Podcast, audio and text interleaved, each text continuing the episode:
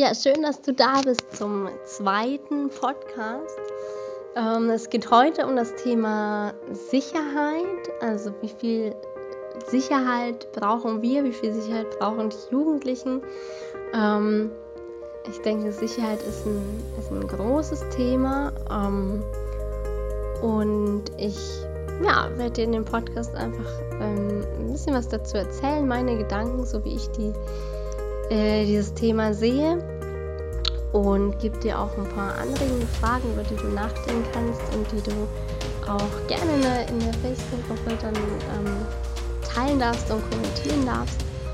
Und genau, ich glaube, ich rede gar nicht mehr länger, sondern wir fangen gleich an mit dem Podcast und dem Thema Sicherheit. Viel Spaß! Ja, wie schon gesagt, es geht um das Thema Sicherheit heute. Ich glaube, dass das in Deutschland ein großes Thema ist, auch wenn ich nicht mehr dort wohne. Ähm, habe ich natürlich Kontakt in Deutschland und merke, dass das ähm, ja immer noch ein, ein ziemlich großes Thema ist. Also die Leute wollen Sicherheit, ähm, sie haben viele Ängste und ja, es muss alles abgesichert sein mit Versicherung. Jeder will eine sichere Arbeit. Ähm, Ehen werden ähm, abgesichert mit Eheverträgen. Also es ähm, geht alles ähm, um das Thema Sicherheit. Sicherheit geht immer vor, was aber viele nicht wirklich glücklich macht. Also viele arbeiten in Jobs, die sie zwar nicht glücklich machen, aber die sicher sind.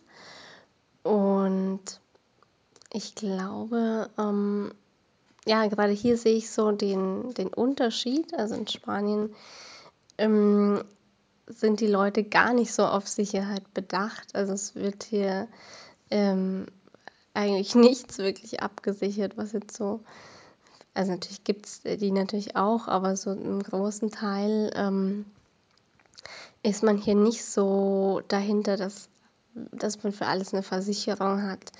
Ähm, man geht nicht immer vom schlimmsten Fall aus und sichert das so ab, ähm, dass es ja, dass es einfach safe ist, ähm, sondern ja, man lässt sich so ein bisschen mehr vom Leben tragen. Und ja, auch in der Jugendhilfe geht es ja auch viel um Sicherheit. Ähm, was dürfen die Jugendlichen, was dürfen sie nicht? Es wird alles abgesichert mit, ähm, mit Papieren, mit Verträgen, mit Plänen. Alles muss dokumentiert werden. Also ich finde, ähm, oft ist man mehr damit beschäftigt zu dokumentieren als wirklich mit den Jugendlichen zu arbeiten, hatte ich zumindest ähm, oft das Gefühl, wo ich dachte, ich muss äh, so viel dokumentieren und alles doppelt und dreifach in diese Liste, in die Liste und in die Liste eintragen. Ähm, ja, wäre es nicht sinnvoller, die Zeit mit dem Ju äh, zu, ja, wäre es nicht sinnvoller, die Zeit mit dem Jugendlichen zu verbringen, anstatt das alles hier zu dokumentieren. Und das ist so, ja, da steht so diese Sicherheit dahinter, es muss alles sicher sein, es muss alles safe sein. Für den Fall, dass ähm, muss das dann dokumentiert sein. Und ja, ich finde, das gilt es einfach nochmal zu, zu überdenken. Und das zieht sich ja auch durch äh, alle Bereiche, also das Lustigste, was ich äh, gehört habe, so in der letzten, oh, was ist in der letzten Zeit?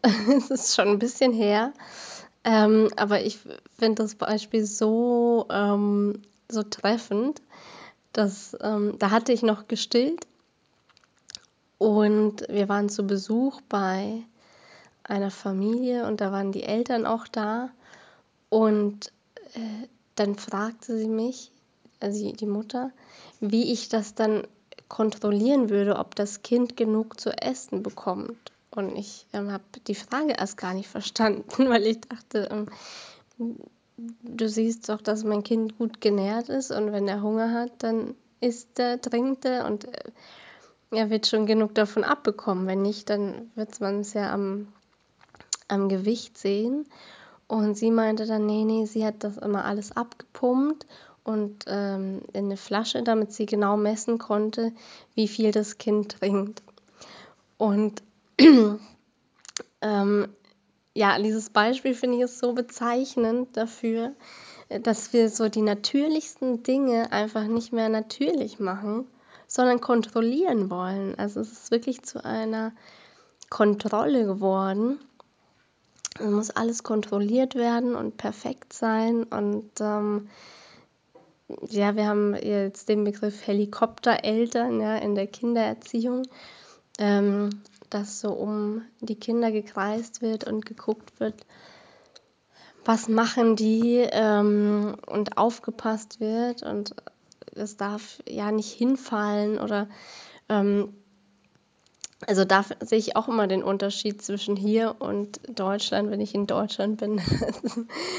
Renn nicht so schnell, du könntest hinfallen. Ähm, ja, aber Kinder fallen täglich hin und stehen wieder auf und tun sich nichts.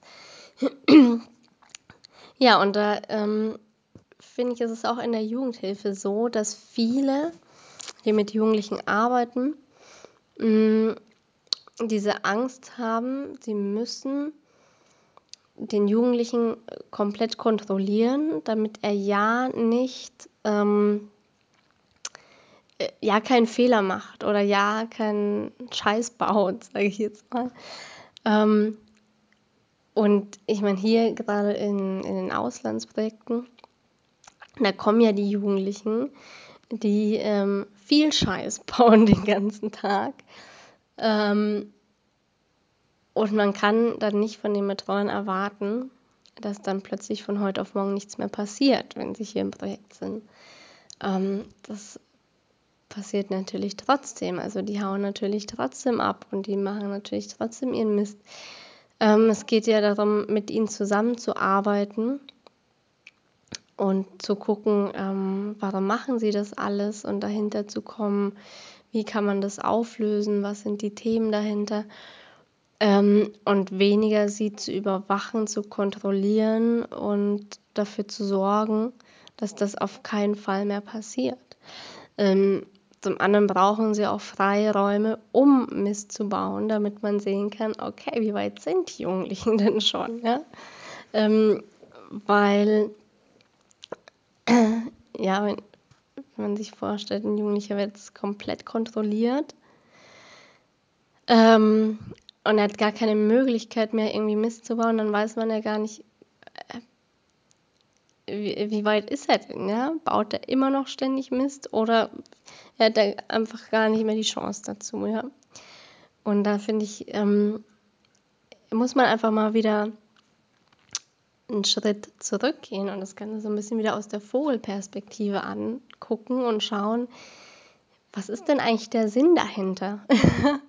also wa warum ist der Jugendliche jetzt da? Und ähm, ja, genau, macht das Sinn, diese Sicherheit so um anzustellen? Weil letztendlich sind es Jugendliche und letztendlich machen wir alle Fehler, wir haben alle Fehler gemacht in der Jugend. Und letztendlich waren es ja keine Fehler, letztendlich waren es Erfahrungen, aus denen wir gelernt haben. Und das sollte man den Jugendlichen auch nicht vorenthalten. Ja? Die sollten auch ihre Erfahrungen machen dürfen. Ähm, und aus ihren Erfahrungen lernen. Ich weiß, es ist schwierig, weil oft wollen wir ihnen die Fehler, die wir selber gemacht haben, ersparen und sagen das ja auch immer oder immer häufig, ähm, mach nicht den gleichen Fehler wie ich. Ähm, aber vielleicht muss der, die Jugendliche ähm, genau den gleichen Fehler machen, um das Gleiche zu lernen, ähm, das du gelernt hast. Genau. Und da sind wir wieder ein bisschen bei dem, bei dem Thema vom, vom letzten Podcast, beim Vertrauen, ähm, dass es ja einfach darum geht, äh, zu vertrauen, dass das schon so gut sein wird, ja? dass das schon so richtig ist und dass ähm, ja, dass alles irgendwie seinen Sinn hat. Und mir ist auch so dieser Gedanke gekommen, dass wir oft diese Sicherheit im Außen suchen. Wir versuchen von außen immer alles abzusichern, wie schon gesagt, mit Versicherungen, sichere Arbeit, Eheverträgen, ähm, ja, Kindererziehung. Also wir versuchen im Außen das immer alles sicher zu machen. Ähm, aber ich denke, es geht um eine innere Sicherheit, dass du dir selbst sicher bist, ich kann mit jeder Situation umgehen, egal was kommt. Ähm, auch mit der Situation, wenn ich mal kein Geld habe, ja, oder mit der Situation, wenn ich, ähm, ja, wenn die Ehe auseinandergeht, ja, ich, ich bin mir selber sicher und werde schon irgendwie mit der Situation umgehen können. Ich glaube, dass das ist halt so die Hauptaufgabe oder die Hauptarbeit, ja, ähm, dass man sich selbst sicher wird. Und dann muss man auch im Außen gar nicht so viel absichern. Ja? Also ich möchte dir so ein paar Fragen mit auf den Weg geben. Mm, also macht Sicherheit wirklich glücklich? Ja, ist man wirklich glücklich, wenn, wenn alles abgesichert ist? Ähm, oder ja, macht es einfach glücklicher, dem wie gesagt, Thema Vertrauen vom letzten Mal, einfach dem Leben zu vertrauen und sagen, ähm, ja, es wird schon alles so gut sein. Und das andere ist auch, kannst du immer alles im Außen absichern? Ich glaube nämlich nicht. Also ich glaube, ähm, es kann immer irgendetwas passieren, was dir den Boden unter den Füßen wegzieht ob du das willst oder nicht, weil du vielleicht gerade wieder irgendwas lernen musst. Ähm, also ich glaube, dass man nie im Leben an den Punkt kommt, wo alles sicher ist. Es gibt so viele Leute, die so viel äh, Geld hatten zum Beispiel und wo dann irgendetwas passiert ist und sie am Ende gar nichts mehr hatten. Also es kann immer irgendwas passieren, was du vorher nicht voraussiehst. Ähm, wenn du aber so ein Vertrauen hast in dich selbst, in das Leben oder wie immer du es nennen möchtest, ähm, dann, dann wird dir, dann kann dir, glaube ich, der Boden unter den Füßen nicht weggezogen werden, weil egal was passiert, ähm, du bist dir sicher, du wirst es schaffen und du hast das Vertrauen in das Leben, dass irgendwas kommen wird, irgendwas Positives, was ähm, ja, was schon so gut sein wird oder das, was gerade passiert ist, ist für irgendetwas gut, für was auch immer. Oft sieht man das ja erst hinterher. Ja, und dann eben äh, in der Arbeit mit den Jugendlichen, wie viel Sicherheit brauchen wirklich die Jugendlichen? Ähm, ist die Sicherheit ähm, vielleicht eher etwas Behinderndes? Müssen sie vielleicht äh, selber die, die Fehler machen? Oder wie viel Sicherheit brauchen sie? Ich denke, was sie ähm, auf jeden Fall brauchen, ist jemanden, also eine Anlaufstelle, wo sie hin können, ähm, äh, der ihnen hilft, die oder die ihnen hilft, egal was, egal was passiert ist, ja, also so, dass sie in die Welt rausgehen können, ihre Fehler machen können, aber trotzdem so eine Sicherheit im Rücken haben, okay, ähm, ich bin nicht ganz allein, da ist auch jemand, der mir hilft. Mm, genau, macht, glaube ich, mehr Sinn, als sie so abzusichern, dass sie überhaupt keine Fehler mehr machen können und total safe sind. Weil ich glaube, so im Außen funktioniert das einfach nicht. Genau. Ja, ich hoffe, ähm, ich konnte dir ein paar Anregungen geben zu dem Thema Sicherheit ähm, du kannst ja auch gerne in der Facebook-Gruppe ähm, Dein Mindset für Jugendhilfe ähm, ein paar Kommentare hinterlassen, wie, wie du das siehst. Ähm, wie viel Sicherheit hast du in deinem Leben und in der Arbeit mit den Jugendlichen? Was denkst du, wie viel Sicherheit die Jugendlichen brauchen?